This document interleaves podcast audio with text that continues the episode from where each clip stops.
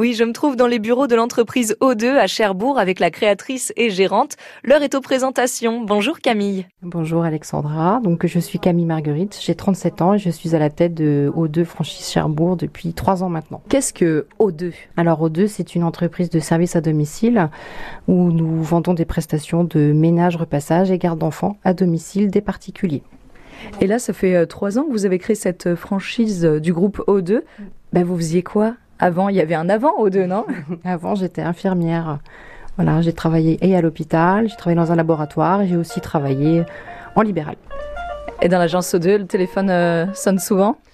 Alors, le téléphone sonne de temps en temps. On a un service client dédié, hein, donc qui absorbe à peu près au niveau national, je crois que c'est entre 4 et 6 000 appels par jour. Donc euh, nous, on a quelques clients qui ont le numéro direct en agence pour gagner un peu de temps, mais on, ça passe quand même un petit peu par la plateforme, sinon on ferait que ça.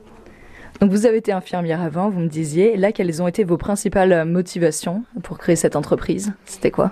Alors, euh, ben, j'ai toujours eu envie d'être à mon compte et de créer mon propre commerce. Alors, je savais pas trop dans quoi quand on veut se lancer. On a plein plein d'idées. Donc, moi, je suis allée au salon de la franchise. Et euh, là, j'ai tout regardé. De la restauration, en passant par les, les vêtements. Euh, et je suis retombée, bah, je pense que c'est d'après mon parcours professionnel. Euh, j'ai déambulé dans les, dans les allées. J'ai fini par tomber sur service à la personne. Et je me suis dit que ça, ça me ressemblait déjà un peu plus. Donc, tout simplement, dans un premier temps, pour continuer comme à domicile quand j'étais libérale, bah, d'intervenir auprès des, des personnes âgées. Et au final, au, vu du développement de mon activité, ben, on a axé notre, notre entreprise sur le ménage, le repassage chez les actifs de tout âge et la garde d'enfants.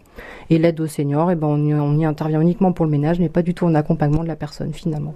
On peut être femme et entrepreneur aujourd'hui C'est pas incompatible? Ah bah non, c'est pas incompatible. Hein.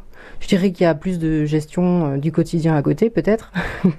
Mais non, non, non, c'est pas du tout impossible. Euh, au contraire. Et quel conseil vous donneriez là aujourd'hui à une femme qui veut se lancer?